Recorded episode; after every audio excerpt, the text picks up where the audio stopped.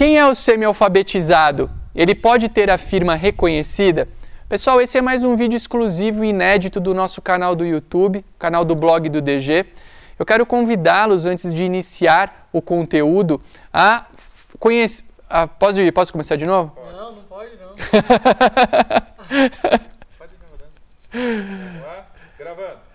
Quem é o semi-alfabetizado? Ele pode ter a sua firma reconhecida? Pessoal, esse é mais um conteúdo, um vídeo exclusivo do nosso canal do YouTube, o canal do blog do DG. Eu quero convidá-los, antes de iniciar a exposição de hoje, a conhecer o blog www.blogdodg.com.br e lá conhecer o melhor do direito notarial e registral. Artigos, notícias, vídeos, áudios, muita informação do mundo notarial e registral e de quebra você pode baixar uma e-apostila gratuita com os 10 artigos legais essenciais para conhecer a atividade notarial e registral. Um assunto que gera certa controvérsia no mundo dos tabeliães de notas é essa figura do semi-alfabetizado. Por quê? Porque o semi-alfabetizado pode sim ter a sua firma reconhecida.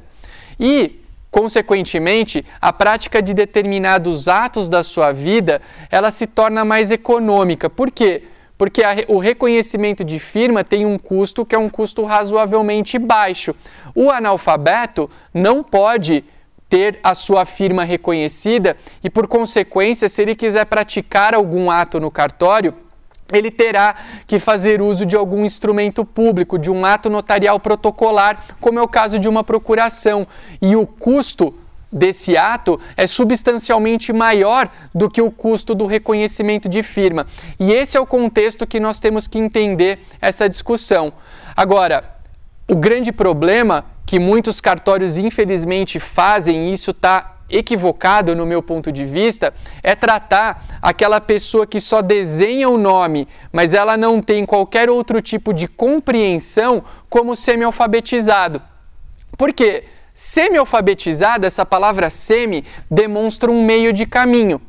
Meio de caminho entre ser analfabeto e ser alfabetizado. Tá? Então, quem que é o semi-alfabetizado? É aquela pessoa que lê um pouquinho, que escreve alguma coisa, que tem uma capacidade de compreensão mínima do documento. Agora, aquele indivíduo que só desenha o nome, muitas vezes se valendo de uma base pré-pronta para copiar o seu nome, ele não pode ser tratado como semi-alfabetizado. Ele é analfabeto. E, infelizmente, há muitas pessoas que tratam esse indivíduo como semi-alfabetizado.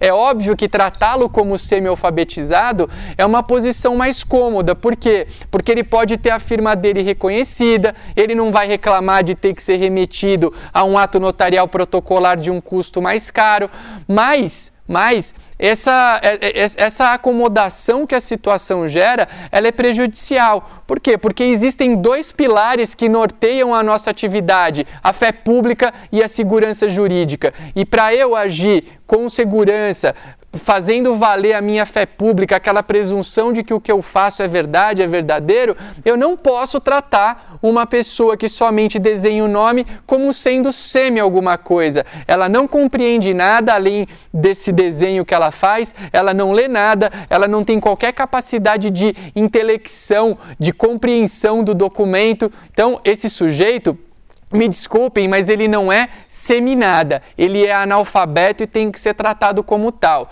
Semi-alfabetizado pode ter firma reconhecida, analfabeto não. Analfabeto pode externar vontade no cartório? Pode, como? Atos notariais protocolares. Uma procuração é o caso mais comum. Esse era o nosso conteúdo de hoje. Se vocês gostaram, deixe o seu like, deixe o seu curtiu, deixe um comentário, compartilhe o nosso vídeo, porque com isso vocês estarão nos, me ajudando, ajudando o nosso canal a difundir ainda mais o direito notarial e registral. Muito obrigado e até o próximo vídeo.